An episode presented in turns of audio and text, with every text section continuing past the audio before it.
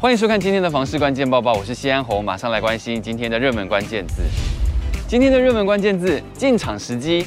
这里不是股市频道，我不是老师，但是我说的话还是要听。我们整理了一年的房市资讯，结果也发现这一年来房市有很多的变数，像是从疫情开始，然后现在有战争，还有升息等等的。但是房市又不像股市一样会在一天之内上上下下云霄飞车，通常房市反映出来的都会比较缓慢。所以当现在我们觉得自我感觉很良好，现在房市这么热，对于未来的变化就要更加小心了。相信对房地产有兴趣的大家，一定一直听到买房抗通膨，或是利率怎么调都不可能狂升，又或是台湾的经济基本面好，地方建设利多这些话。但很实际的，房地产的行情就是要用钱堆起来。二零二零年疫情爆发之后，全球政府热钱纾困，股市大好，而股市通常突破波段高点之后。半年之后，房地产也会反映价格涨一波。从去年房市买卖移转栋数创八年新高，就是最好证明。那今年呢？今年上涨的动能在哪里呢？就有资产管理专家提出了他的论点了。他说，在高点的时候，建商在到货的时候，这个时候你不会听到坏消息，投资客一定都会是早一步动手的。用股市的逻辑来说，就是专业的韭菜收割。所以，当投资客想要出脱的时候，他会选在最繁华的那一刻，或是主动的，他会缔造一个房市美好光景的利多，然后他才能够动手卖出嘛。所以，你看现在打炒房政策之外，光是新台币贬值、升息，让资金的挪移，都让热钱也结有结构性的改变。但是，区域建设利多啊，建商爆量推案啊，热销啊，房市大好啊，现在好像都是为了维持市场的热度。在现在这种房市漫天好消息的时候，其实价格有在跌，这种事情你会知道吗？你不会知道吗？等到有坏消息的时候，那时候你才想卖掉、想下车，恐怕就已经被套牢了。今天的精选新闻来看到了，通膨时代万物齐涨，连装潢都涨，那该怎么帮装潢省钱呢？有专业网友分享装潢预算精打细算的三个重点，第一个就是善用国产建材的品牌。网友指出，许多人常常会有国外月亮比较圆的迷思，但目前 MIT 的建材从耐用、品质或价格来说，CP 值都不错，比进口划算很多。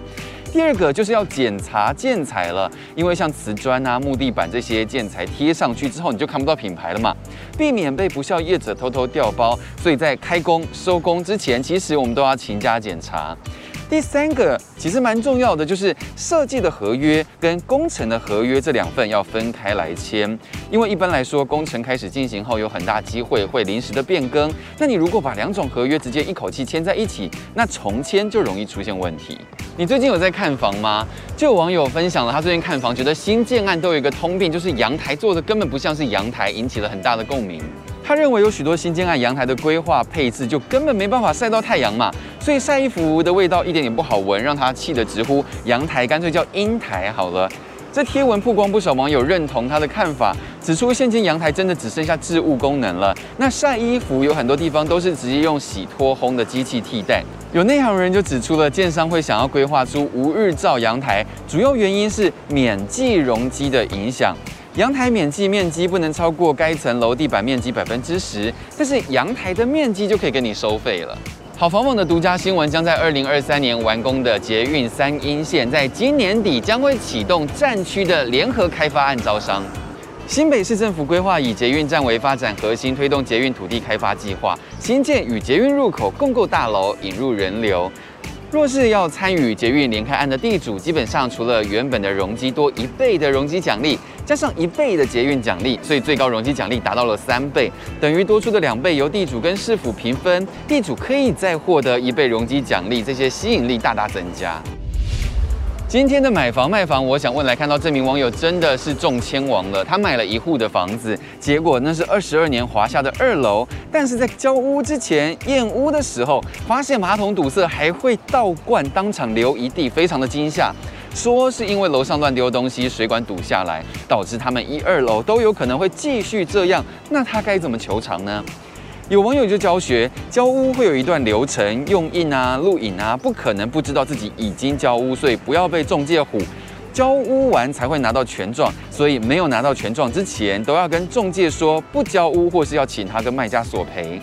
但也有人直说就怕这种状况，所以他二楼通常都略过不买。这名网友也被提醒，房子有问题就不该买，一定要拒绝，因为问题都出来了，要拒绝当冤大头。而且就算过户又怎么样，最好还是要想办法要去解约，当做一个经验了。你有这一类不愉快的买屋经验吗？也欢迎你在底下留言跟我们分享哦。如果还想要知道更多的房市资讯，也要点开底下资讯栏的链接，看更多的文章。感谢您的收看，我们再会。